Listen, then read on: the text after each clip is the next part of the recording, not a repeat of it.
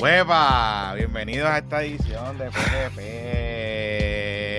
Qué triste ha sido cuando como atro- ha sido medio atropellada. El, plan de hoy era hacerlo full blast en el estudio, pero pues problemas de cuido, este, La vida, la vida. compromisos, la vida. Eh, estamos remotos, pero estamos aquí. Estamos aquí. Estamos remotos, estamos aquí. Con nuestras responsabilidades. Si ustedes ven a mi mano derecha, van a ver cuestiones de medicina. Yo no estoy estudiando medicina, es que eh, estoy en el, en el cuido de Estefan, que es casa de mi papá, y en uno de los cuartos que utilizan, donde Estefan, pues están la- las herramientas de estudio de mi hermana que estudia medicina. Sí. Eh, Y si eh, ustedes nada, me están viendo a mí por YouTube, eh, notarán que estoy en el cuarto de mi hija, eh, Elena Exacto. Lucía. Esto, obviamente el cuarto está decorado con gato, eh, como podrán ver. Eh, y estoy aquí porque hoy es el día de limpieza en este hogar y la señora que limpia pues está pasando vacuum y está con la lavadora y la secadora prendida. Sí, y sí, no- sí. Hoy, no- No, no puedo sea, estar hoy literalmente- hago, hoy- literalmente esto es haciendo que las cosas pasen. O sea, literalmente estamos haciendo que las cosas Así pasen. Estamos, es, estamos en es. ese mundo. Así que estamos es. en... eh, aunque el gobierno no la puede utilizar, nosotros la vamos a utilizar este, por unas cuestiones prácticas, practicalidades, de poder saber que estamos haciendo que las cosas pasen. Así que le damos la bienvenida a los amigos que se están conectando con nosotros en el chat, que son los fieles, nuestros fieles y adorados co-hosts. Este, Saluditos y este feliz Navidad y 2024. feliz año nuevo. Feliz año nuevo. Feliz año nuevo. Feliz año nuevo, feliz año nuevo. ¿Cómo pasaste estas navidades, papito?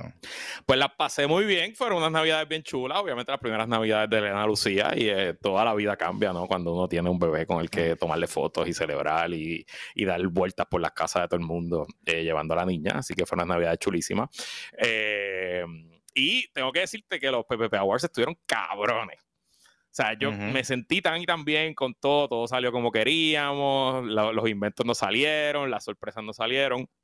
Y si usted se lo perdió, pues mala suya. Eh, póngase resolución para el 2024, unirse a la mejor comunidad del Internet Boricua en patreon.com de puesto por problemas y para que sea parte de los PvP Awards del 2024. No, y de hecho, si usted, si tú, si tú quieres verlo, lo puedes ver, te tienes que unir a la comunidad.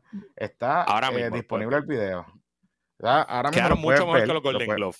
Quedaron mucho mejor que los Golden Glove, que parece que fueron un papelón. Yo no los vi en vivo, yo vi después. Y de verdad que el, Joe- el pájaro este Joe, Joe Coy, que se llama, el, el host, ajá.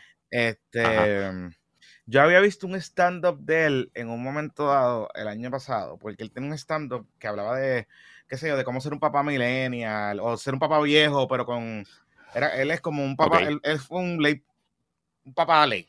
Entonces él estaba contando como estas cosas, las peripecias de cómo es criar con cosas woke y cosas millennials. Obviamente él vive en el West Coast, entonces él hace este chiste de que en la escuela le habían pedido al nene que llevara agua, un agua específica, un agua con pH específico, con botellas de cristal. Entonces este chiste de cómo es criar y cómo es la cosa, como que antes nosotros hacíamos esto, que sí y lo otro. Eh, pero en verdad que fue un papelazo. Este trató de vacilarse a la gente y no le quedó bien. O sea, no le quedó, no fue como, ah, no pegaban los, los chistes, fue- se fueron forzados. Pero nada, esas cosas pasan. ¿Y cómo estuvo tu Navidad? Este, ¿Cómo estuvo tu break? Mi Navidad estuvo chévere, estuvo buena, estuvo cool. Este, primera Navidad de Estefan Mateo. Obviamente este es un poco más pequeño que, que Elena, que pues, ¿verdad? Pero pues jugó el catálogo. Ah, conocí a fotos, Mateo eh, en las Navidades. Conocí a Estefan Mateo, ese fue otro de los highlights de las Navidades. Me, me, me tiró Sí, un push es- encima, así que ya somos, ya somos Eh, besties. Sí, ya, ya son besties, ya es que Estefan, pues, Estefan está haciendo que las cosas pasen también comiendo como debe ser. Este, así que, que está chévere, estuvo bien, estuvo cool. Aproveché mucho tiempo para descansar, bastante tiempo, Ujú. porque paré en televisión, no paré en radio, eh, y en parte no paré en radio y lo usé también para mantenerme un poco caliente, porque, como les he dicho, o sea, como que hacer esto es como un atleta. Si tú de momento pierdes el empuje, como que volver a empezar, era como. Entonces, pues, ¿sabes qué? Pues, ok, son un par de días. Tampoco es que lo estoy haciendo remoto, tampoco es que me estoy. Me está tomando tanto tiempo, pero se me había olvidado lo difícil que es producir en Navidad este contenido y, y entrevistas y, y todas esas cosas. Así que pues, Ujú. estamos bien, estamos, estamos ahí. Mira, este, hablando de, hablando de cosas infantiles, antes de entrar a los patroncitos pymes, este, Luis, tú sabes que eh, en estos días, y no sé si te pasó, que las actividades como que para niños son bien limitadas. Digo, en Navidad siempre surgen como que están, qué sé yo, las cosas que hacen en Cagua por las luces, este, las distintas actividades, pero no hay como que esta cosa de entretenimiento y de ocio. Entonces, con este tema de, que vamos a hablar más adelante, con el tema de la natalidad, parte también es la falta de oferta de entretenimiento familiar, o sea, de, lugares para compartir. Em, y los han surgido porque hay, hay, hay unas cosas, pero no, no es como antes. Yo recuerdo, a mí me encantaba Felicilandia y después Can Patricio. Tú ya estás ir a esos dos. Eso es más. Claro, a Yo, Can Patricio ya yo era muy grande, pero a Can Patricio fui algunas veces con mis hermanos, pero no, ya yo era, ya yo era un preadolescente, adolescente que no me gustaban esas cosas de nene. Pero Felicilandia es parte esencial de mi, de mi niñez. O sea, Felicilandia, tanto gira de la escuela o de los campamentos, cumpleaños, simplemente un weekend que mami me llevaba, nos llevaba a Felicilandia para sacarnos de la casa. Este, Y no sé cómo estamos vivos, pero estamos vivos. Sobre todo, yo siempre recuerdo la, el agua puerca, el agua puerca, el agua puerca. La piscina de los, de los, eran como unos botecitos de gasolina, que eran como unos botecitos medio carritos locos, que uno chocaba en el botecito. Eh, la idea era estar chocando y jodiendo en el botecito. Y el agua estaba asquerosa y uno salía mojado con esa agua toma marrón. Pero negro, pero, pero, era negra, era, era, era el carete. o sea, yo, yo, no sé cómo le Y apestaba gasolina. Tú veías, tú, el diésel o la gasolina flotando en el agua y ahí estábamos horas y la pasábamos brutal. Así que, sí, sí. La pasábamos brutal. como después la evolución de San Patricio, yo, yo, tuve Felicilandia y Camp Patricio. Todavía estaba como que ahí. Y Camp Patricio fue después y Camp Patricio era como que más evolucionado. Eh, de hecho, tenían como una, una, una un roller coaster bien cool que daba por todo, por todo el parque. Y lo cool de ese parque era que eh, te daban una tarjeta. Entonces te sentías grande porque la tarjeta, que realmente eran tus papás echando chavo a la tarjeta, pues la tarjeta te daba como que flexibilidad de tú escoger qué tú querías hacer. Si tú querías jugar, si tú querías montarte la de esto. Tú diseñabas tu experiencia dentro de Camp Patricio. Este, y, y, estuvo chévere. Pero ahora mismo, pues no hay parque de eso. O sea, no, yo digo, diablo, pues llevarle a un sitio, pues qué sé yo, hay que esperar el evento. Eh, y eso es un problema porque incide en las decisiones familiares de cómo tú decís, bueno, pues voy a tener más hijos o no voy a tener más hijos, ¿verdad? Pero antes de eso, ¿quién presenta este episodio, papito? Ok, espérate. Este episodio es traído, como siempre, por nuestros patroncitos pymes. Si el 2023 cerró con la cuenta en cero y las deudas simplemente te están abacorando, considera empezar de nuevo, empezar con una eh, nueva situación financiera personal, llamando al licenciado Edgardo Mangual al 753-0055. Existe una ley que te protege de cobros, llamadas, que incluso puede ayudarte a proteger tus propiedades, que es la ley de quiebra federal. La oficina del licenciado Edgardo Mangual González está abierta y está orientando de manera gratis y confidencial sobre la protección de la ley de quiebras llamando al 787-753-0055. Recuerda que la ley de quiebras es la única ley que obliga a los acreedores a detener las llamadas de cobradores, a detener embargos y reposiciones de autos, reorganizar deudas y salvar propiedades. Oriéntate ahora, la situación financiera mejora solamente si le metes manos y mientras más rápido actúes, mejor es el resultado. Llama al licenciado Carlos Mangola al 753-0055, 753-0055. Y bueno, otra forma de salir de un problema financiero es aumentando tus ingresos, aumentando tu salario. Y sabes que un buen resumen puede ayudarte. De hecho, ayer hablaba con un patroncito que contrató a nuestros amigos de Career Branding y pimpió su resumen. Y sabes qué? Ya tiene trabajo nuevo. De hecho, está tratando de convencer a su trabajo uh. que se auspicia. El podcast que vende, papá. Así que ahí lo tienen en Career Branding cuentan con varias certificaciones internacionales para el desarrollo de resumen, tanto para el sector privado como para el gobierno federal. Para más información, invierte en tu resumen llamando a Career Branding al 787-300-7777, 300-7777 o visita su website resumeprofesional.com. Jonathan, tenemos Mira, ya tenemos, ya tenemos nominada, ya tenemos nominada para Pepe Awards 2024. hay varios nominados. Tenemos varios. Tenemos varios ya.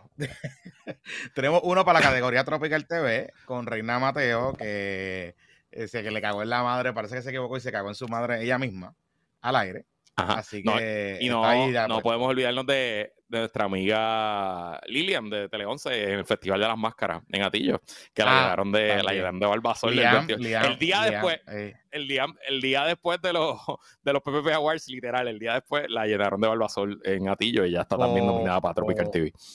Correcto, correcto. y obviamente, no sé si que tendremos que abrir una categoría para tweet del año, pero eh, me está, la academia está empezando a sugerir que nominemos a Platanero como un, un, tuitero, o sea, como un tuit por el, descojón que ha formado en Twitter. Por Ángel Rosea Jake. Por Ángel Jake a este pelear en público. Sí, sí, sí. Que tenemos que hablar de esos Noticiero Wars, pero. Eh, sí, sí. estuvo buenísimo, estuvo buenísimo, está buenísimo. Sí. Así que. Mira, pero además, este, este es el primer episodio, este es el primer episodio del 2024, pero Jonathan y yo, durante el break, nos sentamos a planificar el 2024 y venimos con un par de cositas nítidas este año. ¿Qué, ¿Qué, le contamos primero? ¿Qué es lo que va a pasar? Bueno, vamos a tener, eh, vamos a sacar seis, bueno, cinco episodios. Cinco episodios semanales a, partir de la, a la semana, a partir de la semana que viene. Eh, que va a ser obviamente pues puestos para las apuestas, que ya nuestro ofrecimiento que lanzamos con Pepita en diciembre, que sé que la gente los lunes. se sigue uniendo y sigue creciendo, sigue creciendo. Eso retomamos el lunes Full Plus con ese episodio. PPP eh, Extra, que es el, nuestro PPP regular.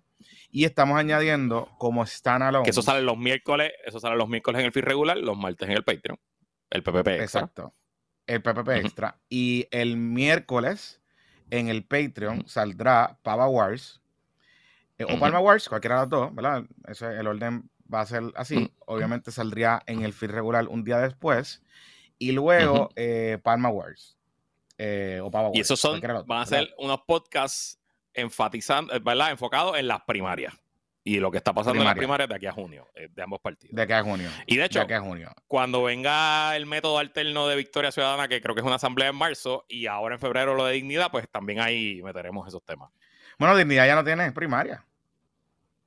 Porque ah, se quitó. Bueno, no tienen para nada. Se quitó. Y no tienen. Ah, pues pichea. Tienen para un distrito para allá, chongo, por allá, sí, por sí, creo. Una cosa ¿Qué Importa? ¿Qué importa? Sí, sí. Ya, ya, ya. Whatever, whatever.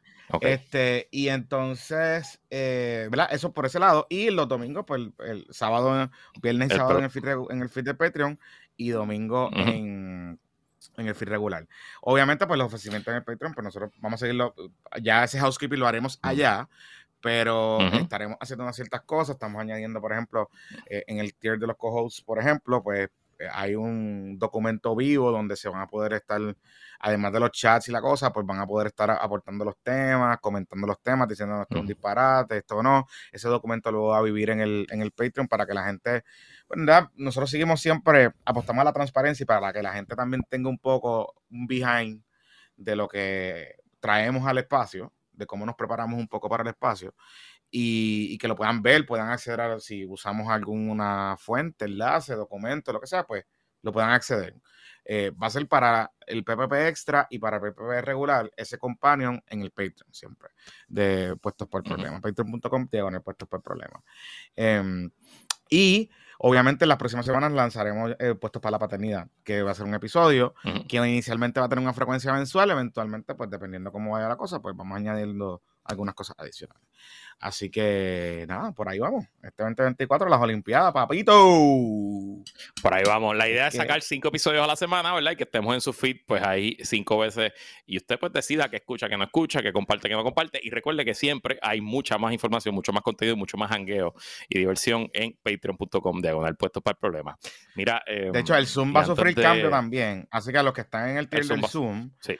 Vamos a hacer unos cambiecitos, vamos a añadir unas cosas. Este y, obviamente atendiendo algunas sugerencias y comentarios que me hicieron el año pasado eh, de cómo darle un poco más de forma. Eh, creo que ya el producto lleva con nosotros. Más estructura. Eh, vamos, para, vamos para el cuarto año, vamos para el cuarto año con el Patreon. Tres años, tres años, tres años. Tres años con el Patreon. Este.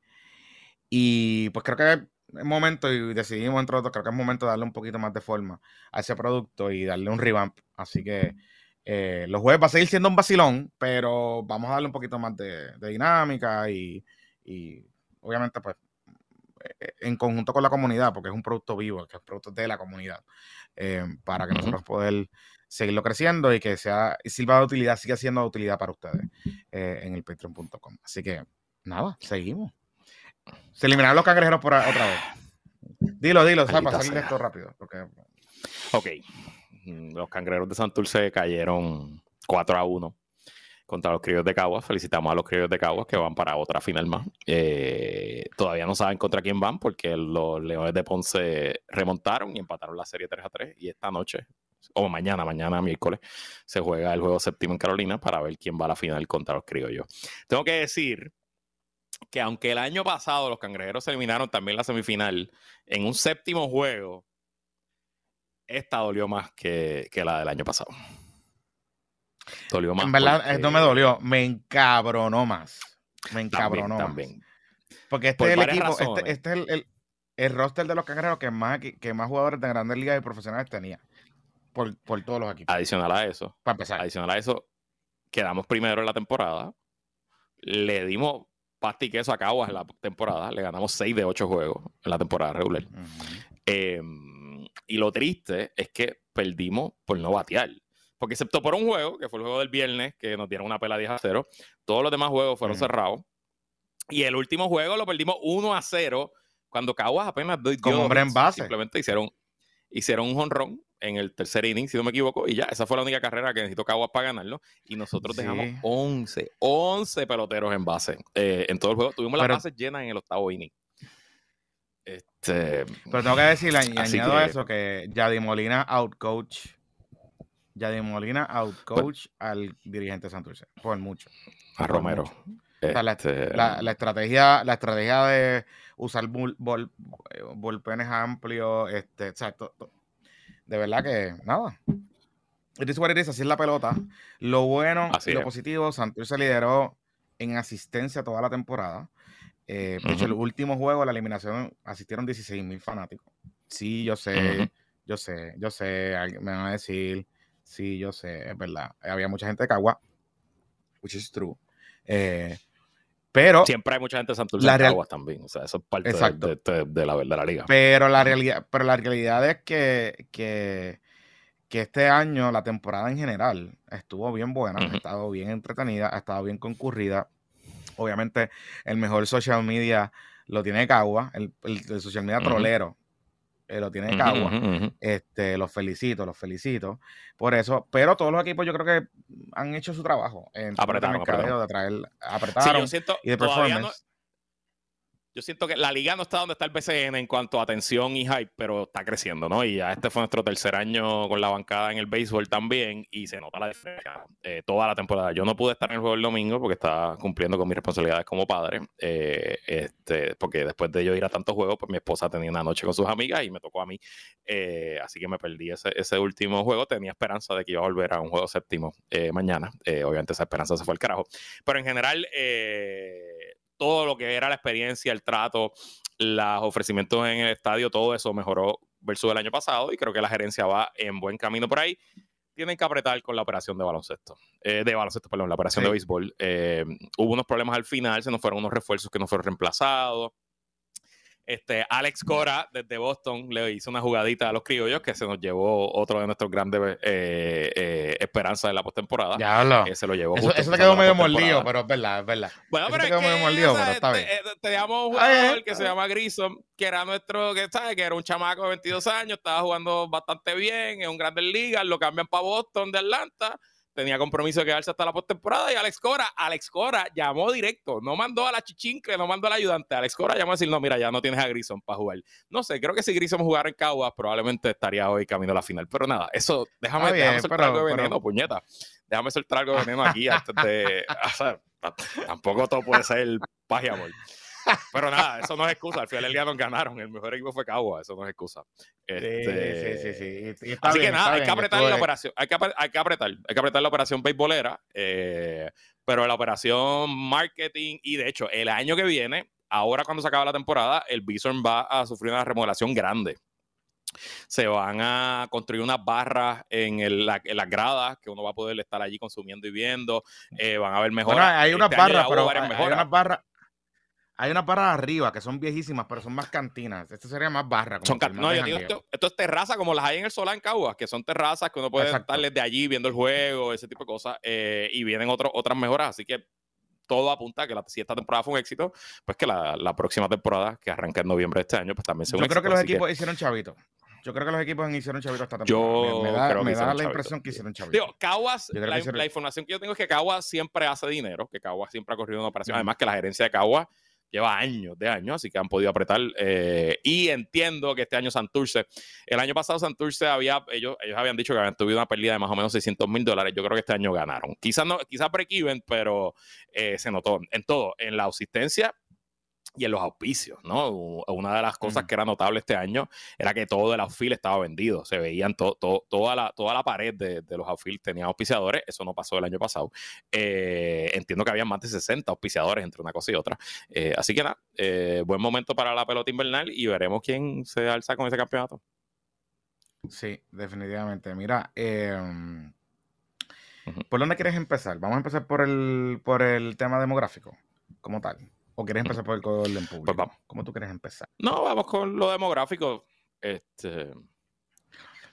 Mira, esta mañana, eh, eh, eh, yo creo que esto es una historia que se ha convertido en los últimos 10 años en una historia refrita en los medios de comunicación. Y es que siempre cuando se acaba el año, salen los números del censo, se publican los números de natalidad y fatalidad, y siempre se sale a decir, ay, mira, tenemos un problema, el país está más viejo, no sé qué, no sé cuánto. Y hay personas serias como el demógrafo Raúl Figueroa que lleven planteándolo hace 10, 15 años o más, de que esto es un problema serio y que estamos llegando a un punto de irreversibilidad, ¿verdad? De que, digamos, al nivel, al ritmo que vamos, no hay el intercambio generacional suficiente para eh, una sociedad viable, ¿verdad? Aquellos que, esto es un poco de ciencias sociales, one-on-one, di esa clase par de años en una institución universitaria, la sociedad se compone de muchas cosas, ¿verdad? Muchas cosas, muchas cosas.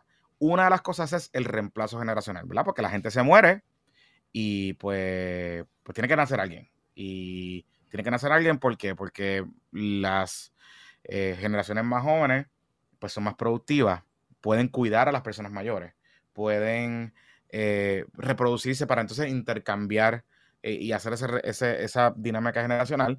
Y las grandes sociedades del planeta Tierra en el pasado eh, y de, ¿verdad? de todas estas cosas que los imperios y todas estas cosas, en su inmensa mayoría, parte de los problemas, no uno, pero parte de los problemas es que eh, guerras, pandemias, enfermedades, eh, interrumpieron ese reemplazo generacional.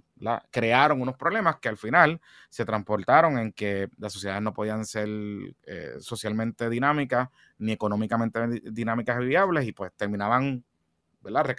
y convirtiéndose en otra cosa. Por eso es importante el tema de la natalidad. Y claro, no se puede hablar en, lo, en el vacío, en el sentido de echarle la culpa a la gente porque no quiere parir, quieren, prefieren tener perro y gato. Porque eso tampoco es, ¿verdad? Eh, hay unas razones fundamentales y, en, y, en, estructurales. Y hay unas razones, y en Puerto Rico hay razones globales ah. también. Hay unas razones globales también. La natalidad está bajando esencialmente en todas las en, todo, en, todo el mundo occidental. Eh, y eso es más allá de Puerto Rico. En Puerto Rico es, eh, es, más notable por la emigración masiva que ha habido en los últimos 20 años, en el siglo XX, o sea, en el siglo XXI. Pero, o sea, decir ah, que, lo, que los jóvenes quieren, prefieren tener perro, pues está bien, pero eso está pasando a nivel global, no es un tema solamente de Puerto Rico. Dale, continúa. Sí, y, no, es un y no es un tema tampoco, y, una de las cosas importantes que la gente dice, ay, sociedades, eh, tercer mundo, primer mundo. Miren, se ha estudiado, de hecho se sabe ya, que mientras más desarrollado está el país, eh, digamos, mientras más indicadores de eh, las mujeres estudiando más, preparándose mejor, siendo Mm, profesionalmente más eh, productivas y más exitosas que los hombres, por ejemplo. Eh, eso incide en la natalidad. ¿Por qué? Porque pues, las personas deciden tener una carrera y, aprovechar el desarrollo socioeconómico que tiene esa sociedad para echar hacia adelante, ¿verdad? No es un tema eh, tampoco de decir, bueno, es que yo decido o no, es que mientras más educación, hay una correlación entre más educación, más desarrollo, y baja en natalidad en el mundo occidental del, este, de este lado del, hemisferio. Y en sociedades, eh, digamos, consideradas de avanzado desarrolladas. Así que tampoco tiene que ver con el tema del aborto. El derecho al aborto no tiene nada que ver. De hecho, eh, en países donde el aborto es ilegal, las tasas de natalidad están igual reduciéndose o, igual o, peor a la velocidad que estamos viendo en Puerto Rico, ¿verdad? Puerto Rico hoy, y lo hablamos como padres nuevos. Yo tengo una hija de 12, pero tengo la experiencia de criar en Puerto Rico está cabrón.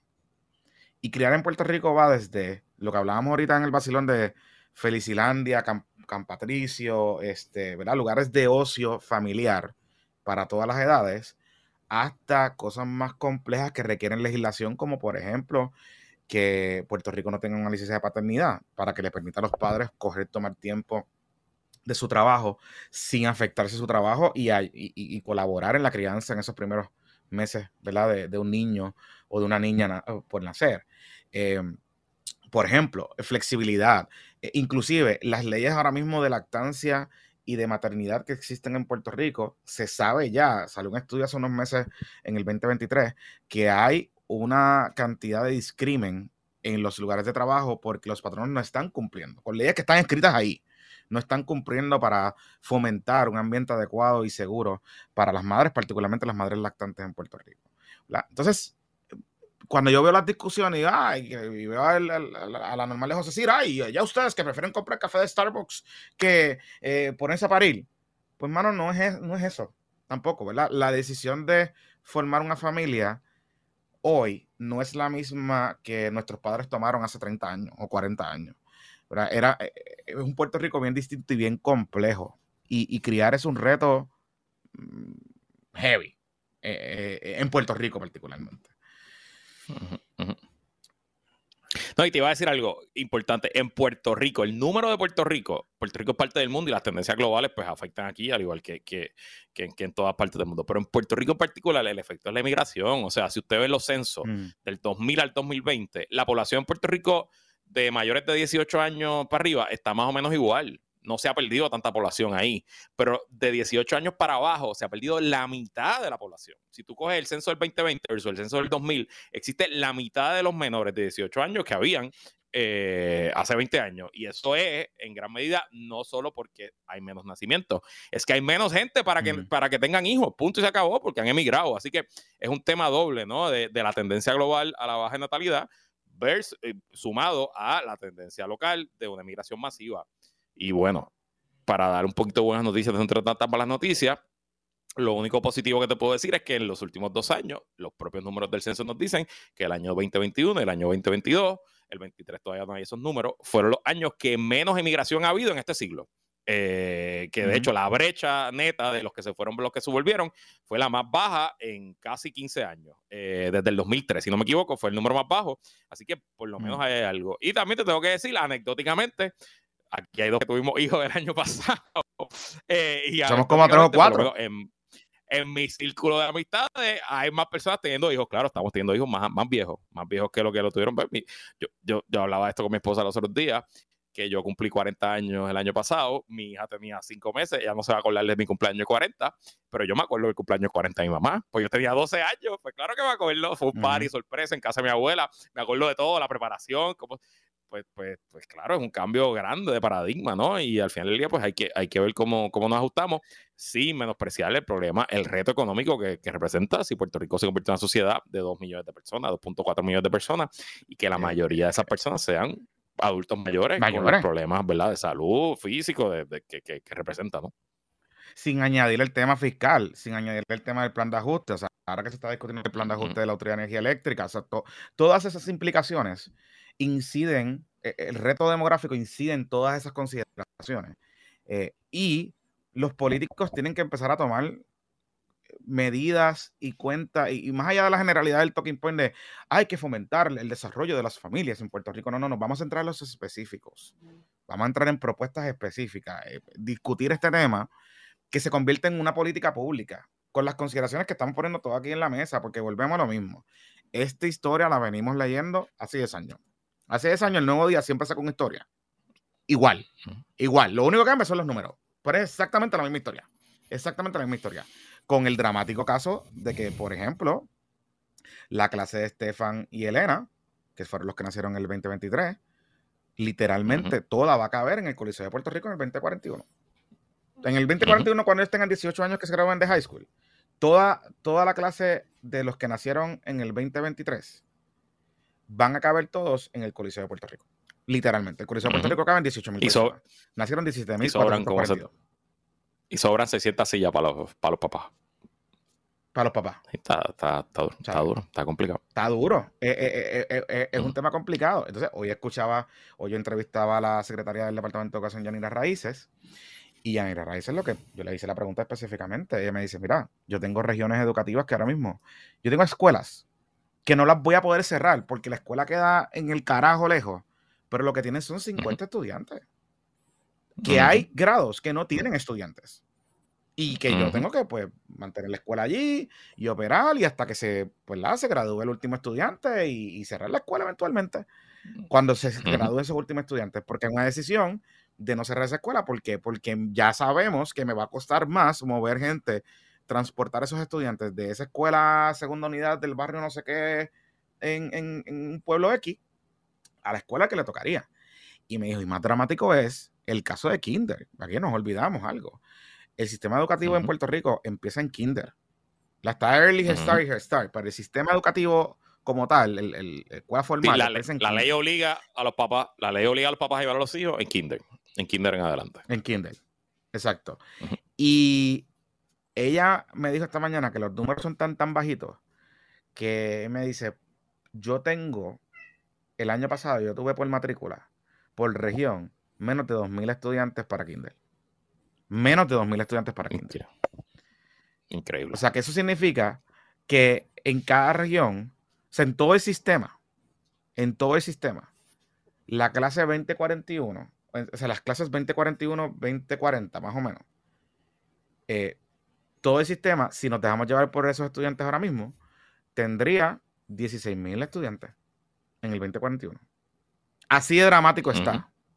No, estoy diciendo que eso es lo que va a pasar, pero así de dramático es que está eh, el número en, eh, ¿verdad? de entrada a, la, educación y las implicaciones que eso tiene. O sea, le acabo de, le acabo de tomar un tema o sea, puntual en el sentido de que ahora mismo se están tomando decisiones de que tengo que mantener escuelas abiertas con una matrícula baja porque no hay manera de yo poder eh, mover a esos estudiantes a otro lado. O sea, no, no, no podemos hacerlo. Entonces, ¿qué tenemos que hacer? ¿Qué tenemos que pensar? Bueno, pues tenemos que seguir pensando en un sistema educativo público como este.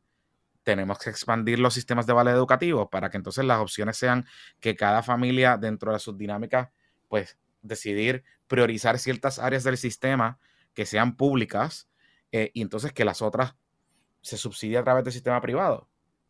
No sé, o sea, yo no estoy diciendo, no estoy diciendo aquí cuál es la alternativa. No, no, aquí no estoy para que no den decir, ¡ah, privatización del sistema! No, no, no, no, no. Estoy aquí hablando de cosas puntuales que hay que traer a la mesa, de realidades que son las que inciden en el reto demográfico. Y antes de escuchar y leer barbaridades y estupideces, de gente vieja que muy probablemente no, sus hijos ya están grandes y están diciendo estupideces, pues póngase a pensar cuando usted llega viejo, que si la gente, si usted sigue insultando a la gente diciendo que se pongan a parir o no, ¿quién le va a cuidar? ¿Quién lo va a cuidar a usted? Hay que buscar la manera de, entender e, el, problema que es multifactorial. No es porque la gente quiere irse de viaje, no es porque la gente quiere eh, comprarse perro y gato eh, porque los perros y gatos, as a matter of fact, cuestan también. O sea, no es un tema de eso. Es un tema de que, pues, yo tengo que tomar una decisión y yo como padre, pues, por lo menos en mi análisis, que va desde lo educativo. O sea, yo tengo un spreadsheet que va hasta el año 20, no sé qué carajo, de todos los gastos asociados que yo puedo tener relacionados a mi hijo. Esa es la planificación que yo hago pues entre esos gastos incluye el ocio, incluye el entretenimiento, incluye los deportes que están carísimos con cojones porque ahora todo es privado y todo cuesta. Y, no todo lo que cuesta la práctica y el coach, cuesta ir al torneo. Te cuesta 5 pesos, 10 pesos, 15 pesos. Tú sabes, todo eso tiene un gasto. Y estoy seguro que hay mucha gente que está tomando, que están en edad reproductiva, que tiene familia o que tiene un hijo y que está pensando tener otro más o lo que sea, que tienen todo eso sobre la mesa y dicen, diablo, esto está bien cabrón esa es la realidad. Este. Así es. Así que nada. No voy a decir una cosa que hace que la gente. una cosa que hace que la gente tenga menos hijos es si hay menos jangueo y menos conexiones. Y ah, sí. Ah, uh, yo sabía. Muchacho. Qué buena transición. Ahora vamos a hablar, vamos a hablar de Terestelo, de Terestela, Terestela, Terestela. Pero ¿qué tiene que ver Terestela con esto? Yo no entiendo tu obsesión con Terestela, honestamente. Tienes que explicármela. Bueno, no lo entiendo. Mi obsesión con Terestela, bueno, no es ninguna obsesión. Es simplemente de que ella es la candidata a alcaldesa de San Juan por el Partido Popular Democrático. Mm. Y ella, según lo que ella me dijo en la entrevista a mí, yo no sé, yo no, yo, yo te digo, oye, bueno, los, los gatos son los gatos. Ella me dijo que ella es experta en desarrollo turístico. Y si el código de orden público está incidiendo en la actividad turística, pensaría yo, pensaría yo, ¿verdad? Me muy pendejo pensar esto, mira, yo aquí mismo, a mismo, que una persona que se experta en turismo cogería como bandera, su principal bandera, sería salir allá afuera a caerle arriba, bien cabrón, al código de orden público. De, de Pero yo siento que ella ha estado, ella ha estado cayendo encima del código de orden público desde que anunció su candidatura. No sé, yo, mira, hice, una, hizo, bueno, salió una historia hoy, pues está bien, a lo mejor hoy, estamos grabando al mediodía, pues hoy a lo mejor yo no sé si está disponible, no sé si su gente está de vacaciones, I don't know, pero eh, tengo aquí, mira, 31 de diciembre, Terestera González rechaza el Código de Orden Público, Telemundo. 16 de diciembre, González Denton dice que el Código de Orden Público en San Juan, eh, estoy aquí en Google, literal, debe ser revisado. Y yo he escuchado varias entrevistas del tema, no sé, no entiendo. De hecho, te voy a decir, si le ha metido más duro al código del público que Manuel Natal. Y que los legisladores muy Ah, bueno. Ciudadana. Espérate, espérate, espérate, espérate, espérate, espérate, espérate, espérate. No, hombre, no, hombre. Yo, no estoy aquí diciendo que Manuel Natal lo está haciendo mejor que Terestela. No estoy diciendo eso. No, no, por eso te digo. Eh, lo que, lo, que estoy, lo, que estoy, lo, que lo que quiero decir con esto es, hoy, por ejemplo, pues mm, se escribió a la gente de Terestela y no estaba, no estaba, no, no aparece. Pues, pues hoy no estaban disponibles. Entonces, volvemos, volvemos, volvemos a lo mismo criticamos a Manuel Natal porque está fiscalizando a través de tweets que me cayeron arriba porque yo pregunté dónde estaba Manuel Natal y Terestele. ¡Ay! Escribió un tweet hace media hora. Bueno, pues está bien, pues ok, pues le escribí hace media hora, no lo pude ver porque estaba al aire, a diferencia de la gente que, no tiene nada que hacer, que está en Twitter todos los días buscando pelea. Pero, pues chévere. Yo no estoy diciendo que eso es fiscalización efectiva tampoco. yo no estoy diciendo eso. Pero yo comparo y contrasto, entonces veo a Manuel Calderón Cerame que es el legislador municipal, que ese es su trabajo, ¿no?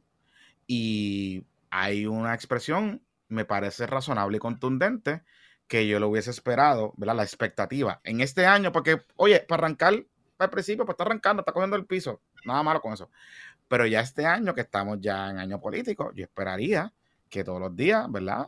Yo de campaña, yo nunca dirigí una campaña, pero yo esperaría que en este tipo de cosas, si hay algo como sale una historia como la que salió en el periódico El Nuevo Día, pues hubiese una reacción inmediata, rápida o disponibilidad, ¿no?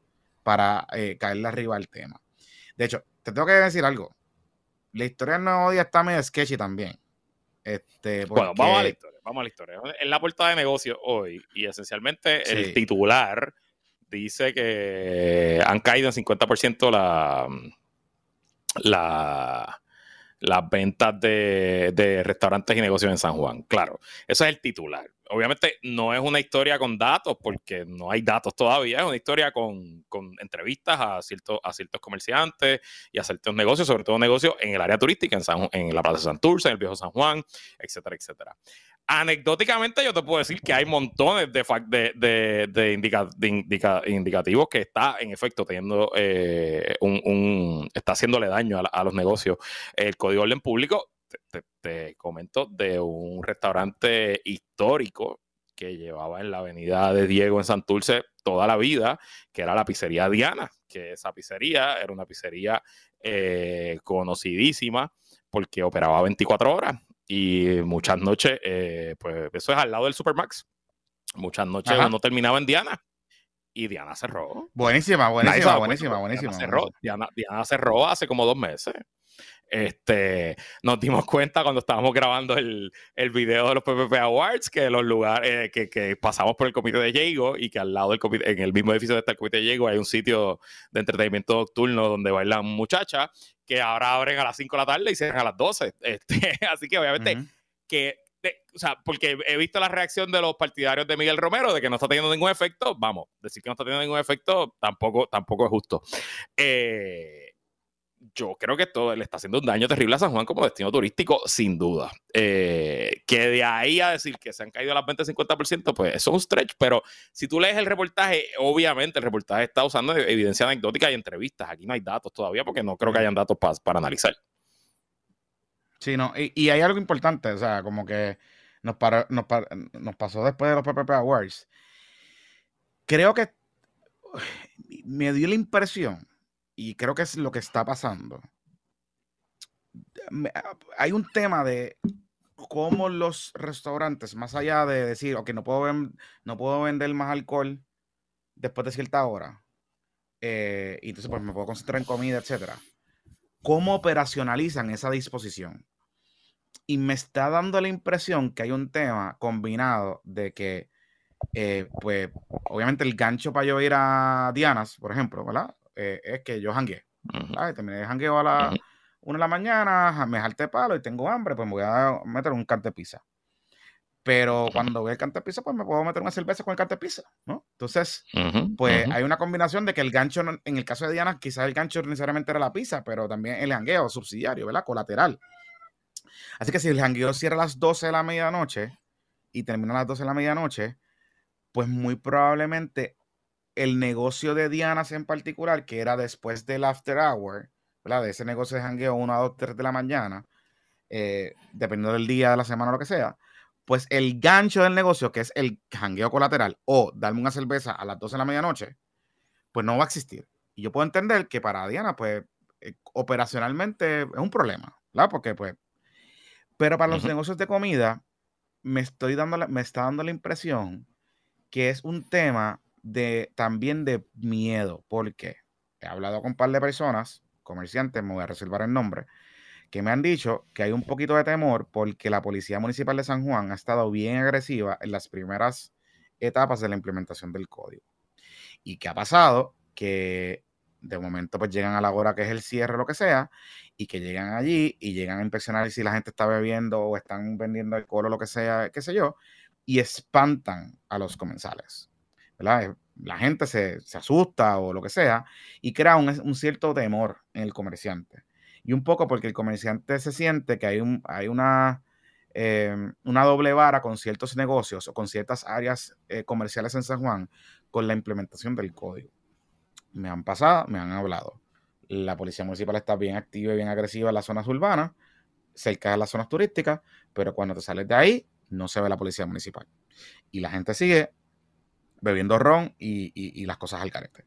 Entonces, ese desbalance, ese desbalance donde tú estás en áreas que te cuesta más operar porque tienes que pagarle más a los empleados, tienes que pagar más de renta, tienes que hacer un montón de otras cosas, estoy casi seguro que está incidiendo más en la decisión de decir, pues ahora hasta las 11 y a las 12 y se acabó y lo en la escuela a las 11 y ya, o cierro para el carajo 11, ¿verdad? Este, porque te crea una cierta incertidumbre operacional, ¿no? Eh, sin contar, cabrón, que los hoteles, lo de los hoteles, o sea, la exención para los hoteles está cabrona.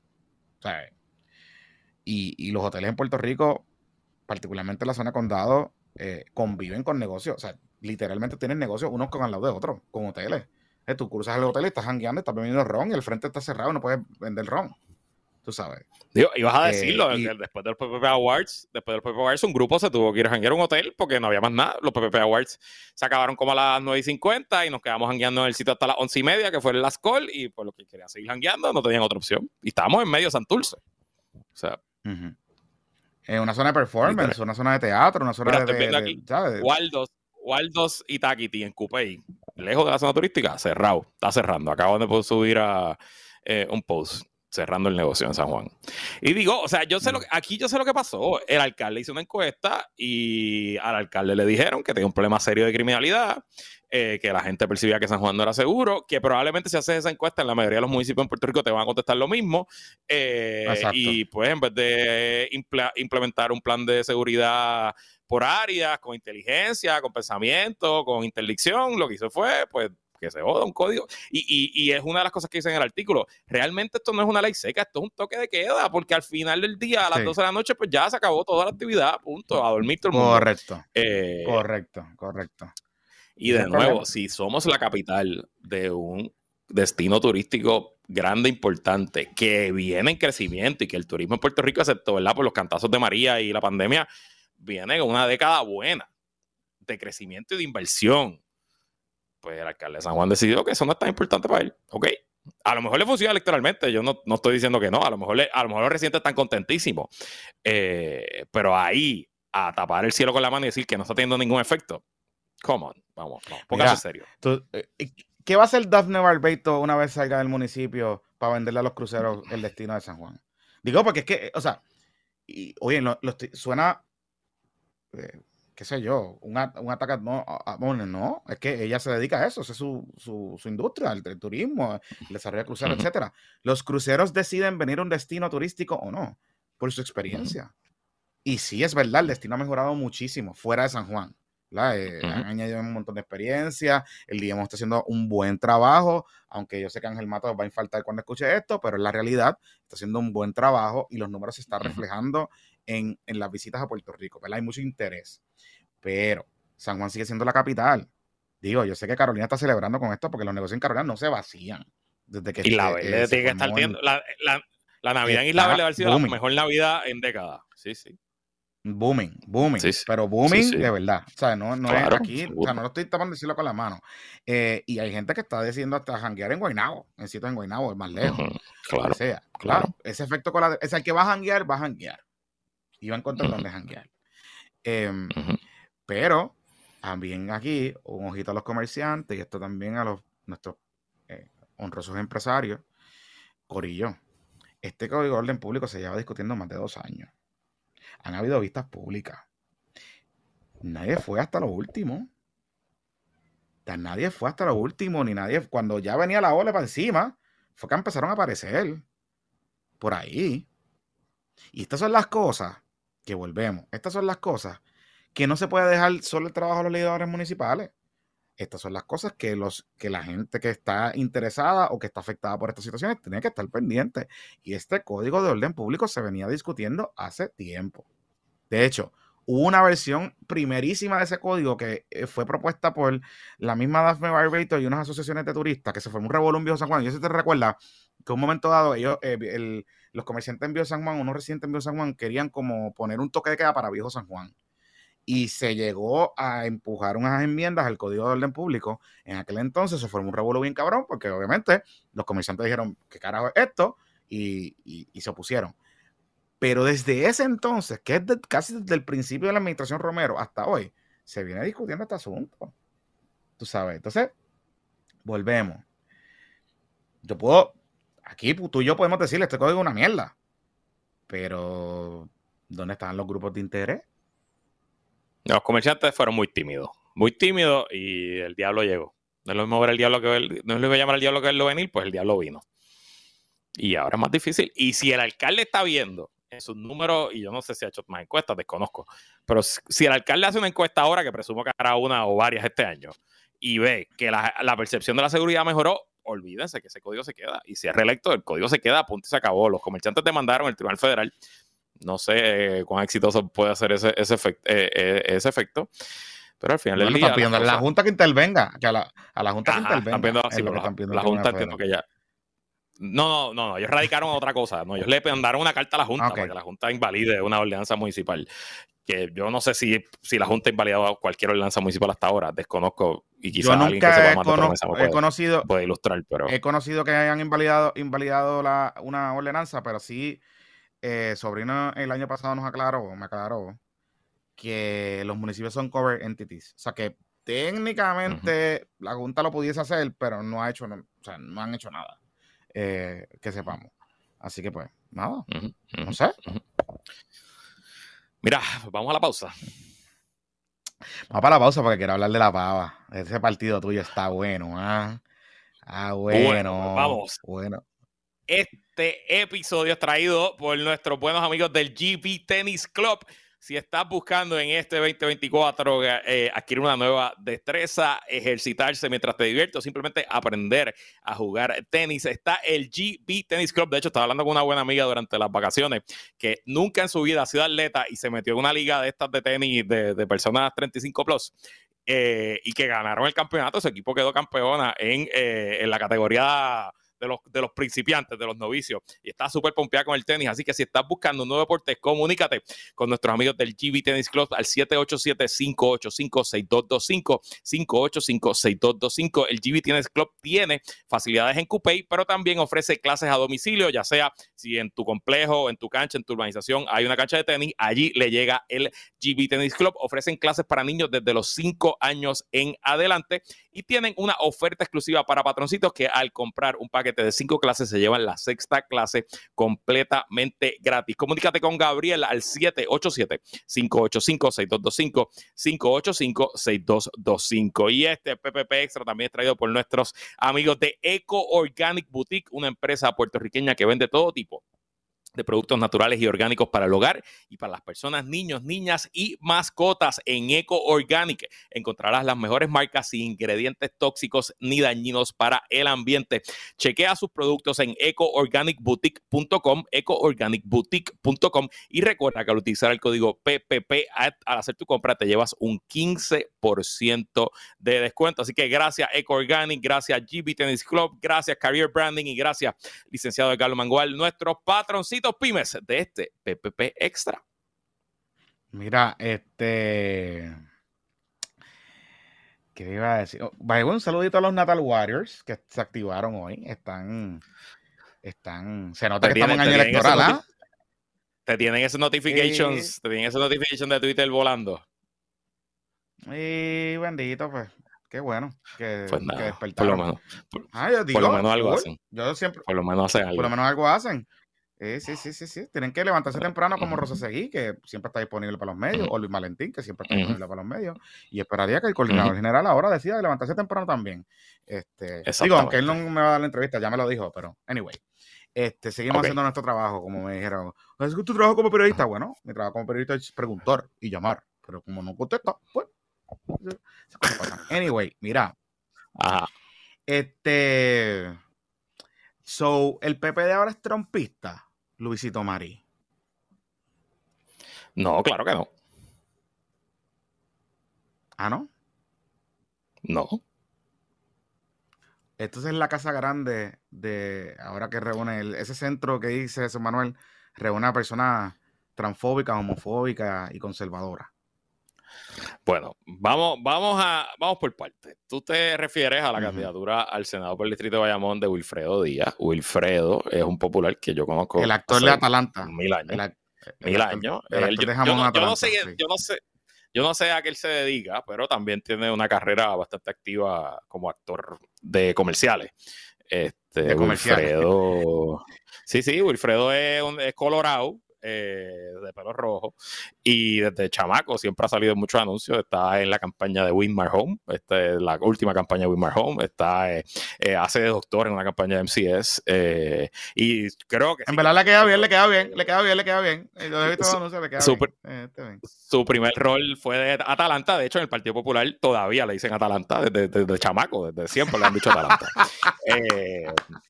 Ay, qué este, y Wilfredo, en los últimos años, yo te diría como, como desde Trump acá, eh, mano, cayó, cayó en el algoritmo y se, y se radicalizó full. Eh, con todas las posturas de, ese algoritmo de la extrema derecha norteamericana, que, es uno de sus productos principales de exportación, y todo, en todos los temas, con los temas trans, los temas LGBTT, con los temas de las vacunas, con todas las cosas que rantea Elizabeth Torres, Foquito y ese gorillo, la Agenda 2030 y todas esas eh, mentiras y red herrings eh, que están ahí.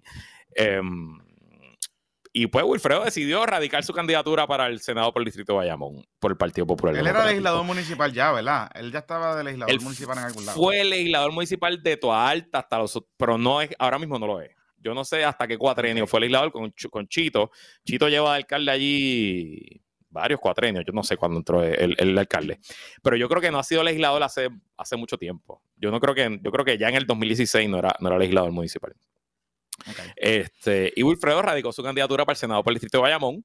una candidatura a un, a un, distrito que el Partido Popular no gana desde el 1972 eh, y que no importa quién sea el candidato, tiene muy pocas probabilidades de. Sí, un candidato de agua. Un, candidato de, él es un candidato de agua allí en Bayamón. No es un candidato de agua, no es lo mismo. No, no comparen, no es un candidato de agua, es un candidato que está aspirando, que va a hacer campaña, que va a salir su nombre. O sea, nadie o sea, el candidato alcalde del PNP en Carolina no es un candidato de agua, es un candidato que está corriendo a aspirar. Lo que pasa es que simplemente pues, no, tiene muchas probabilidades de ganar.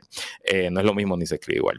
Entonces, él radicó su candidatura y fue certificado, by the way, antes de que saliera toda esta controversia. Y la semana pasada, en el Slow News Day, eh, creo que fue Benjamín Trecotay la primera persona que lo levantó, eh, pues trajo a colación que, que Wilfredo, cuando ocurrió el asesinato de, de la mujer trans Alexa, pues Wilfredo fue una de las personas que compartió la información falsa que se fue viral de que había un hombre vestido de mujer entrando a baño para eh, este, pues, acosar o, agredir eh, sexualmente a niña eh, y que eso provocó en que alguien por la noche acechara a Alex y la matara en la calle.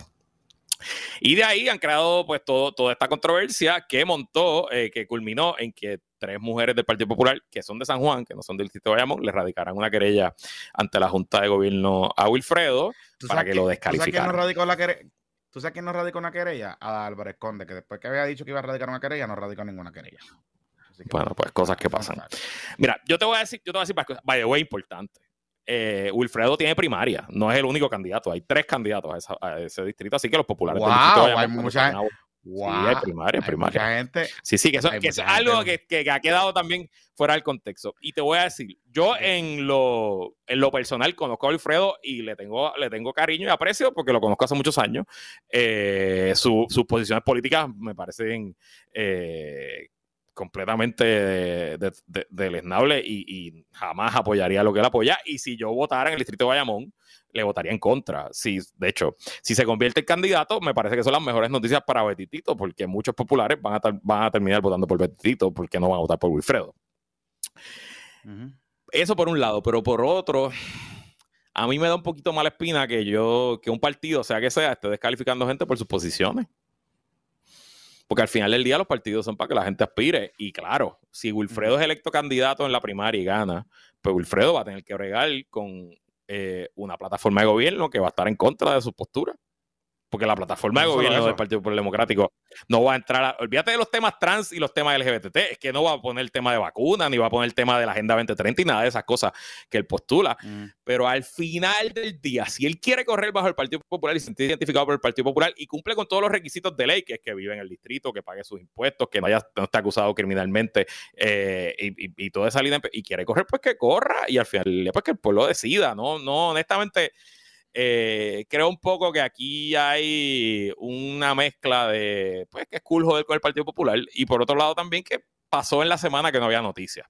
Eh, mm, yo, yo, fíjate, tiendo a coincidir contigo. No sé necesariamente si es cool, si, si, este es un caso de que es cool joder con el Partido Popular.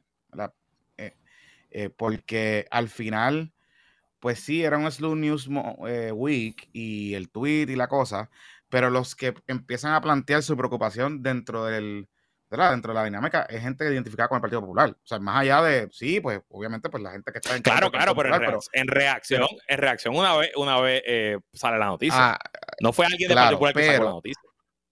Claro, pero entonces a, eso es lo que, a eso es lo que voy y va en la línea de lo que tú planteabas. El PPD tiene un problema, no un problema, vamos, tiene un reto eh, que el propio presidente del partido y en un momento dado Luis Javier Hernández lo había planteado de que ellos no se quieren meter en, en temas que dividan, ¿verdad? Aquella famosa expresión de temas que dividan y asumir postura y no sé qué, ¿verdad? Y cómo tú manejas eso, pues cómo se materializa, pues no sé cómo es. Pero la realidad es que, por ejemplo, el PPD descalifica un candidato eh, porque había expresado, creo que votó por eh, Lugar o Victoria. Lo, descalificó la comisión y, ayer la Junta de Gobierno le, lo restituyó y va a ser candidato. Lo, restituyó, perfecto, pero pues está bien, pero lo había descalificado por algo, porque ellos entendieron que es un candidato alcalde de quebra.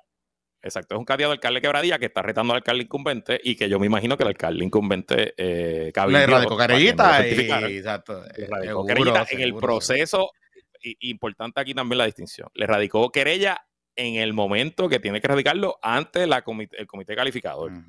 Porque a Wilfredo nadie le radicó querella y fue calificado. A este candidato de quebradilla, presumo que fue el alcalde o gente del alcalde, le buscaron un screenshot donde él felicitó al legislador de Victoria Ciudadana de Quebradilla, al legislador municipal, por hacer, radicar una medida o hacer algo así. Y yo me imagino que en el comité calificador. Dime, dime. Exacto. No, no, que, lo que este dice el comité calificador es que eh, hay que pedirle a todos los candidatos eh, por esa, ¿cómo es? Pedir el voto íntegro, apoyar a los candidatos de PPD, una cosa así. Que era lealtad al partido, una mierda así. Exacto. Pero la este Junta, la Junta revisó anoche, la reunión de anoche, revisó esa decisión y el candidato está calificado y van a haber primarias en quebradilla. Y creo que había otro candidato más que le había pasado lo mismo y anoche la Junta echó para atrás la decisión y calificó al candidato. Y me parece una completa y total estupidez estarle calificando candidatos por expresiones en las redes sociales, sobre todo una expresión que cuando tú leías esa expresión del candidato de quebradilla, era una expresión ni siquiera de apoyo, era de felicitarte, buena medida, como que estoy de acuerdo con lo que estás diciendo. Ni siquiera era una medida de decir voy a votar por ti o me, me cambié de partido y soy de Victoria Ciudadana ahora. Eh, eso fue, eh, y, creo que y, estoy de acuerdo con la decisión de la Junta. Y no es por eso que no es lo mismo, no es lo mismo decir en el 2024 yo voy a votar por la alianza, aunque voy a correr por pues eso hubiese sido un argumento distinto a tú. O sea, yo lo hubiese lo que estupidez. Eh, pero el otro que sí reafirmaron la descalificación fue Guillermo eh, Guillito. Claro, por el caso de Guillito, en el caso de Guillito, hay una causa por BP, por vista preliminar, y eso está en el reglamento del partido. y, creo que ahí eso está más que claro, y Guillito podrá apelar, y creo que los tribunales no le van a dar la razón. Al final del día ahí también creo que el partido tomó la decisión correcta. Pero volviendo al caso de Wilfredo, a mí me parece peligroso estar descalificando candidatos. Wilfredo, honestamente, el Partido Popular no está eh, eh, alineado a, la, a las posturas de Wilfredo, pero si Wilfredo todavía se identificado como popular y quiere correr como popular, pues mano, que lo haga que lo haga al final del día, que los electores populares decidan. Yo, eh, si tuviera que votar, le votaría en contra. Eh, y si tuviera que hacer campaña, le haría campaña en contra. Y tengo fe y tengo confianza en que los populares del distrito Guayamo le van a votar en contra. y que no, va a estar en la papeleta en el 2024. Sí, pero mi parte de Guaynabo. Sí, no, no, mi parte de ah, Guaynabo es San Juan. Es distrito de San Juan. Sí, aquí, aquí mi representante es Georgie ah. y mis senadores son de San Juan. Pues de San Juan, Agua Buena, Guaynabo. Guaynabo Sur es distrito de San Juan. Guaynabo Norte es distrito de Guayamo. Ah, ok, ok, ok, cool. Sí, pero, yo creo que el cutoff, pero, creo, que el cutoff es la, la, uno, la, la, avenida central. Yo creo que Guaynabo para allá abajo, eh, Altamesa para abajo es, es, Distrito de Bayamón y Altamesa del Norte es Distrito de Bayamón y Altamesa del Sur es, es San Juan. Pero esa misma línea de lo que te planteaba y citando a las mismas palabras de Ada Álvarez Conde una vez en una entrevista que me dijo, que de hecho eh, es una de las aspirantes al Senado por acumulación, hay siete candidatos eh, para, cuatro puestos. Em, las primarias. Y, si cumple con los requisitos básicos, pues el candidato oponente o lo que sea dentro de, la primaria, pues el trabajo, la responsabilidad de los seguidores de ese partido es que Wilfredo no llegue a la papeleta de la elección general.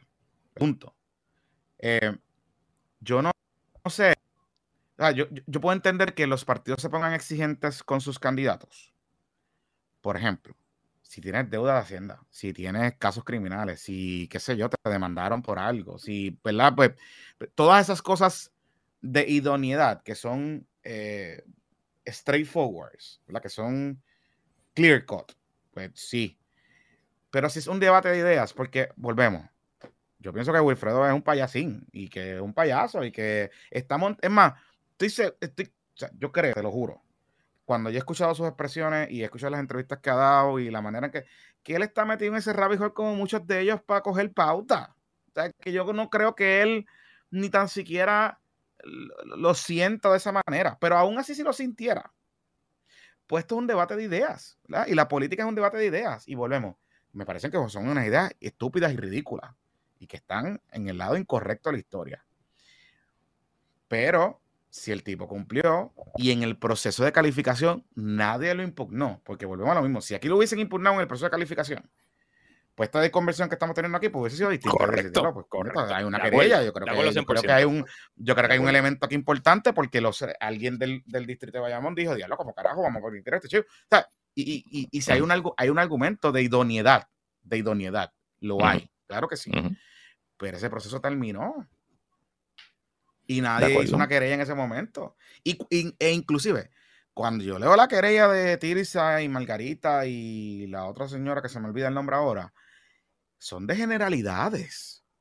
No hay nada específico ni un argumento de standing de decir, miren, yo soy eh, electora del, distrito de Bayamón y yo me siento que el partido nos está fallando por X, y Nada de eso, nada, nada básico. Yo, yo, yo, leía la creencia, pero, pero ¿qué es esto? O sea, parecía que la escribió ChatGPT. O sea, de acuerdo. Es más, ni los tweets, ni los tweets en controversia estaban incluidos en la querella. Ni los tweets. De acuerdo. Entonces.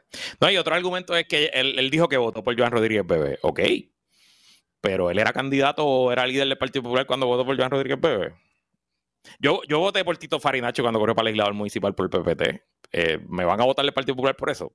No puedo ser candidato a algo del Partido Popular por eso. Creo que por querernos clavar a una persona cuyas posturas ideológicas nos parecen abominables, eh, pudiéramos estar abriendo una puerta demasiado peligrosa. Al final del día los partidos son para que la gente corra. Y de estarles calificando gente por expresiones o por ideología, pues claro, yo creo que, que Wilfredo no encaja en el Partido Popular, pero esa es mi opinión como popular. Y el día que yo tenga lo tenga en una papeleta, le votaré en contra. Pero si él todavía se identifica como popular y quiere seguir siendo popular y quiere aspirar a una, posición del Partido Popular y cumple con los requisitos de ley, pues ¿quién soy yo para negárselo? ¿O quién, quién es la Junta de Gobierno para negárselo? Pero ahora mismo, pero también aquí, que aquí está el double whammy de la trampa, es eh, hacia futuro. Creo que hay temas cada vez más este tipo de temas, este tipo de dinámica, o sea, van a aparecer más Wilfredos eventualmente. Van a aparecer más Wilfredos. Van a aparecer más candidatos eh, con posturas radicalizadas que pueden ser de izquierda y de derecha. Estamos hablando de esto ahora, pero puede ser de otro, del otro espectro. Y el PPD en, ese, en esa refundación que quiera hacer Jesús Manuel, o que ha dicho del centro, o lo que sea, o el presidente que sea eventualmente, va a tener que de alguna manera u otra forzar unas discusiones al interior de ese partido, a nivel de Junta de Gobierno o de Asamblea General, de asumir unas posturas específicas y claras sobre distintos temas que naturalmente van a generar controversia. Y el PPD no le puede rehuir a la controversia y decir, no voy a asumir postura sobre estos temas porque no quiero que tocar temas que dividan, o vamos a traer a la mesa los temas y vamos a asumir una postura. Porque hubiese sido mucho más fácil, por ejemplo, para Jesús Manuel o para el comité calificador, si en, el, plan de gobierno del PPD, eh, la Asamblea General hubiese aprobado hace, qué sé yo, un tiempo, y eso hubiese sido la norma establecida, por ejemplo, de que el PPD es un partido eh, pro derechos reproductivos de la mujer que cree en el aborto. Pues si tú tienes un candidato que no cree en el aborto, pues hay un tema de idoneidad porque el partido cree en el aborto, por ejemplo. Y tú puedes decir, bueno, pues si alguien me trae una querella y me lo plantea de, de este proceso, pues yo tengo un reglamento que se tiene que adherir a esto, ¿verdad? También son un ejemplo, ¿verdad? Pero a lo que voy con esto es que si no hay nada de eso, pues el proceso para derrotarlo es la primaria. La primaria que no salga. Que el pueblo decida. Que el pueblo decida. Que el pueblo decida. Mira, Johnny, hablando del pueblo decida, Dime. Ajá. el PNP, el PNP, Ricky. Ricky. el Ricky llegó. Ricky, el Kingmaker, el Kingmaker de La Palma. El Kingmaker de La Palma. Vino a PR. Este. Vino a PR y endosó a. Digo, obviamente, si no endosaba a William Villafaña, es un cabrón. Pues William fue su secretario de la gobernación y, me consta que, que, son amigos desde hace décadas. Son amigos, son amigos, son amigos, son amigos, son amigos. Pero interesante, me parece una movida interesante, no de Ricky, de William que como sus primeros actos, no es el primero porque le había hecho su evento de erradicación y otras cosas, pero que arranque el 2024 con ese endoso. Que él, que él haya decidido que es bueno para él en el, em, empezando el 2024 traer a Ricky Rosselló a endosarlo. Sí, este, me estuvo curioso porque yo entrevisté a Gabriel Rodríguez Aguilo, que está buscando ser presidente de la Cámara, y me dijo esta mañana que un endoso de Ricardo Rosselló dentro del mundo de PNP es un endoso necesario para ganar. Ok. Así de sencillo. Que la gente, esencialmente está diciendo, la gente se va a pelear porque Ricky lo endosa. O sea, Donald, Donald Trump es el Ricky Rosselló del PNP. Donald Trump en el Partido Republicano, que la gente se pelea por su endoso, aquí Ricky Rosselló. Ese es esencialmente lo que está poniendo, lo que está diciendo Gabriel Rodríguez Aguiló. Y la realidad es, y le hemos hablado aquí, la realidad es que si nos dejamos llevar por los instrumentos de medición y los números que hemos visto, su desempeño en la cosa de los chiquistadistas y todas esas cosas, la realidad es que dentro del corazón del PNP, Ricky Rosselló todavía tiene gente gente. En la, y en una elección en, la contienda, en la contienda chiquitadista votaron que 90 mil personas, ¿verdad? Y Ricky sacó como 65 mil votos rating. Pues ahí está, 65 mil votos en una primaria. Son una primaria que votarán 300, 400 mil personas, son un montón de votos. Un montón de votos. Por eso es que, por eso es que Pipo lo recibió el otro día la fortaleza, rapidito. Para mí es más interesante, para mí fue más interesante, más allá de lo de William, me fue más interesante que Pierluisi lo trajo a Fortaleza. Eso me llama mucho más la atención. Mucho, mucho más la atención. Eso estuvo más curioso, mucho más poderoso. Y si esto fuera un episodio de Palma Wars, le metería media hora a ese tema nada más. Y Edwin, Mundo me dijo el otro día que hay que acostumbrarnos porque esencialmente parece que Ricky va a hacer campaña por Pedro en algún momento dado.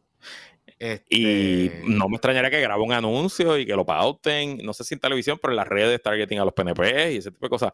Y me llama, me llama mucho la atención porque obviamente Jennifer y Ricky pues son enemigos abiertos. Yo sé, se, odian, se, odian, se odian, se odian y, está, está más que claro. Eh, un buen amigo rosellista eh, se refiere a Jennifer González como esa fucking traidora. Este, así que así. te puedo decir. Eh, sí, sí, así, así, es que hablan, hablan de Jennifer González. Así que está de lo más, de lo más interesante. Eh, y te voy a decir algo que me pueden caer chinches por esto. Hay gente que le sabe muy mal eh, que estén reapareciendo personas del chat en la vida pública. Eh, este, pero por otro lado, esa gente ya pagó. Su gobierno se cayó. Por el resto de, la, de su vida, él va a ser el gobernador que tuvo que renunciar por las protestas. Pero ahí no hubo delito, ahí no, ahí no, no mataron un gatito, ahí no, no pasó nada. Pues, más allá de que son unos mal hablados, unos cafres y, y, que corrían el gobierno con una inmadurez cabrona, eso significa que por el resto de sus vidas tienen que estar pagando las consecuencias de sus actos, pues no sé. Yo, honestamente no, no. Este, y digo, al igual que lo, ayudó, lo ayudó en la primera PNP, pero quizás lo jode en la elección general. Y ha visto que Pablito agarró eso y lleva, lleva dos días de Media Tour y estará la semana entera de Media Tour con el tema. Este, pero pues que no sé. Tengo, tengo pensamientos conflictivos sobre el asunto. Todavía no sé cómo sentirme. No te, no te solo eso, te voy a decir algo. Te voy a redondear tu pensamiento porque quiero hablar brevemente al final, que nos quedan un par de minutos para hablar de Noticiero Wars, que un update. Ah, sí, sí, sí. Este, eh, te voy a decir más. Estamos en el 2024, Corillo. El verano pasó en el, verano del 2019. Más allá de que expulsaron a todo el mundo y todo ese tipo de cosas. Políticamente hablando, esta es la prueba de fuego para la oposición. Porque tuvieron un break en el 2020. Y pues sí, elegimos gente y qué sé yo. Pero nada pasó. El PNP volvió a ganar. Entonces, si es un tema de que como mucha gente lo ha cogido como bandera, de que la realidad es que el país está moviéndose a otra dirección, que yo creo que sí. Yo creo que sí. Lo que yo no estoy convencido todavía es de que esa dirección sea con las alternativas que se están presentando ahora. Pues esta es la prueba de fuego. Si la realidad es que el verano del 2019 ha percolado tanto y, esas, y esos seres que están de nuevo por ahí, Ricardo y los corillos, y ustedes saben, y todas esas cosas, realmente son tan malos y que el país eh, ha entendido eso, eso se va a traducir en una acción política en las urnas, en escoger otra gente. En el 2020 fue el primer turno al bate, no pasó. Tenemos un segundo turno al bate, el 2024. Pues hay que organizarse. Porque ya el verano, o sea, seguir corriendo una campaña política a base del verano del 2019, pues mano, el verano del 2019, la gente que nació en el verano del 2019 tiene seis años ya. O sea, Exacto. vamos, vamos, eh, a, lo que voy es que ya está factorizado en la gente lo que pasó en el verano del 2019. Y, oye, fue fatal, fue, son unos títeres, son unos mal hablados, son todas esas cosas. Y usted tiene el, el chance de escoger si escucharlos o no, consumir lo que hacen o no, claro, ese tipo de cosas. Claro. Ahora, políticamente hablando, pues el, PP ganó, el PNP ganó el 2020 y en el 2024, pues este es el segundo turno del bate. Pues si el verano del 2019 sigue siendo importante y es la causa para que la gente vote, pues vamos a ver qué pasa en noviembre. Exactamente. Este, y, ahí está. Que el pueblo decida. Que el pueblo decida. Que el pueblo decida. Mira, este, ya para finalizar, oye, venía sacando un par de noticieritos Wars en el Patreon, anticipando que se va a formar como usted está en el Patreon, usted sabe, usted sabe, si, usted está en el Patreon, usted sabe todo esto hace semanas. Semanas antes de que saliera ya usted lo sabía, pero bueno, para los que no son parte de la mejor comunidad del Teleboricua. Y era un chisme bueno. Lo que pasa es que el chisme cogió matices de drama ayer. ¿verdad? Este, sabe que Gracias a Platanero, que está ahí en el chat. Platanero, está viendo el Zoom, que está viendo la grabación en vivo. Saludita a Platanero, que lo veo por ahí. Exacto. Este, ¿verdad? Y, cuento largo corto, un poco la dinámica que se dio aquí es que se anunciaron los cambios que se venían anticipando. Eh, Ángel Rosa abandona WKQ, va a terminar en Noti1. Quique Cruz eh, abandona Noti1 eh, y va a terminar en WKQ, regresa eh, a su sueño, que siempre, siempre ha querido estar en WKQ. David Colón regresa a su horario, que es el de las 5 de la tarde. Y Jay Fonseca regresa al horario de las 12, del horario que nunca se debió haber ido. Y esa es la realidad. o sea, nunca se debió haber ido de las 12. Fue una apuesta chévere, no le salió. Yo creo que regresa y se dieron las oportunidades. Lo que pasa es que parece, que parece que hay como unas espinitas que vienen de hace tiempo, eh, particularmente entre Ángel Rosa y Jay Fonseca. Porque recuerden que Ángel Rosa estaba en Guapa, sale de Guapa como de manera media atropellada, coincide con el momento en que Jay empieza a hacer el takeover de su... Exacto. O sea, porque ellos estuvieron, o sea, Ángel Rosa ha sido talento de guapa, yo no sé si del 2016, pero las elecciones del 2020 él era el analista mucho, Mucho tiempo, mucho tiempo. y, Jay llega a guapa en el 2022. Este, Y un poco, pues siento que Ángel Rosa como que se quedó sin espacio en guapa. Lo seguían usando en las noticias y eso, pero, pero la cara del análisis político de guapa, y con razón, desde que entra José Fonseca, pues, pues, pues Jay. Eh, y pues un poco, ¿no? Y, Exacto, exacto, correcto. Además que me que la inversión que hizo Guapa en Jay y no te la, inversión que hizo Guapa en Jay es sustancialmente más de lo que pagan Ángel Rosa, me imagino. No tan solo, no tan solo eso, no tan solo eso. Este, vamos a hablar claro. Pues si tú tienes la figura de medios y análisis más seguida o más influyente según todos los estudios habidos y por haber, que aunque los podemos cuestionar, pues eso es lo que hay, en tu cast, pues tú le vas a querer sacar más provecho, ¿verdad? No es una cuestión de que si Ángel Rosa es bueno o no en lo que hace. Yo creo que él lo hace muy bien. Es de los, si no es el mejor, es de los mejores analistas ahora mismo que hay en la radio y en los medios, en el trabajo que hace, porque lo hace muy bien. De acuerdo. Lo hace muy bien. De acuerdo. Eh, y, creo que resuena, y creo que resuena eh, el hecho de que sea profesor, él ha podido moderar esa dinámica y resuena con mucha gente. O sea, la gente... De acuerdo. Eh, lo, they like it. They, like y es profundo, es profundo, no es chabacano, no es chismoso, o sea, es, un buen, es un buen producto, lo hace muy bien.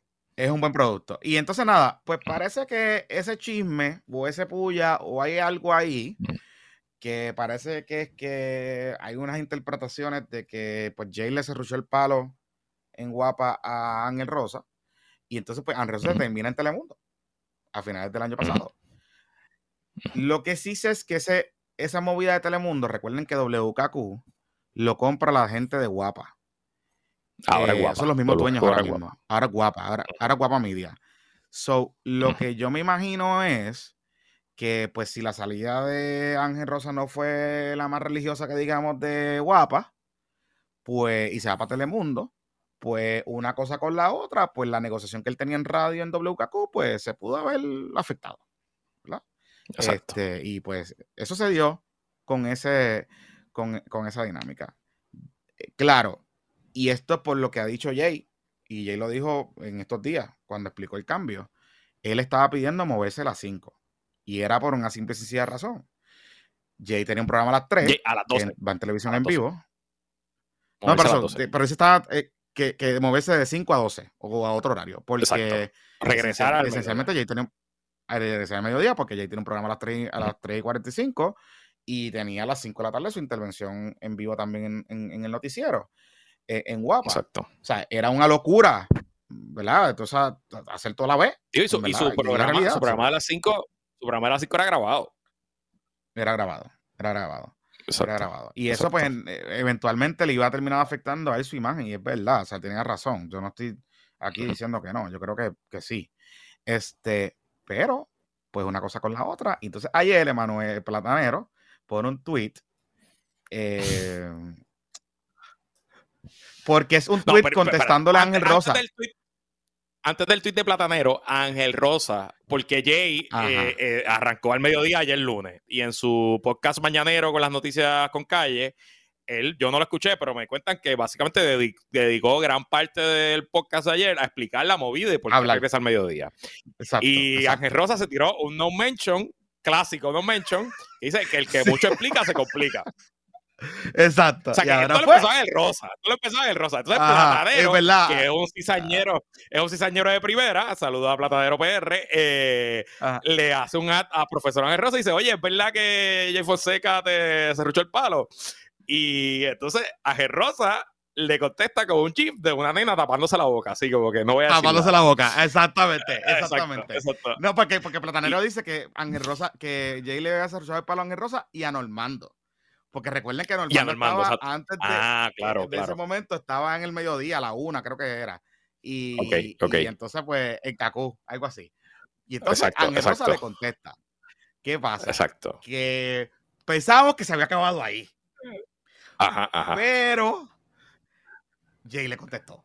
Y ahí fue que se formó el, chisme. Exacto. El chisme. exacto, exacto. Este, básicamente fue, básicamente, en otras palabras finales, Jay le está diciendo, si me tienes que decir algo, me dices en la cara.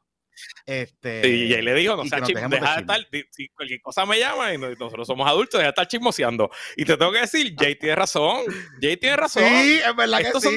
Son, son decisiones comerciales, profesionales, económicas, de negocios grandes que están moviendo talento. Y, y, by the way, Ángel Rosa, qué te felicito porque lograste, probablemente va a ganar más ahora en Noti1, va a ganar más en Telemundo, se mantiene al mediodía y ahora va a competir, va a competir eh, eh, uno a uno contra Jay pero siento que, al igual que te dije, que su programa no es chismoso, que es un programa profundo, creo que aquí se ha ido un poquito chismosín. Digo, qué bueno, qué bueno, porque esto ha sido un programa chismoso, esto ha sido un programa chismoso y estos chismes nos dan vida y nos dan audiencia. Nos dan vida y esto... Y, en el Zoom, en el Zoom este jueves seguramente vamos a tener, vamos a tener mucho de qué hablar sobre este tema.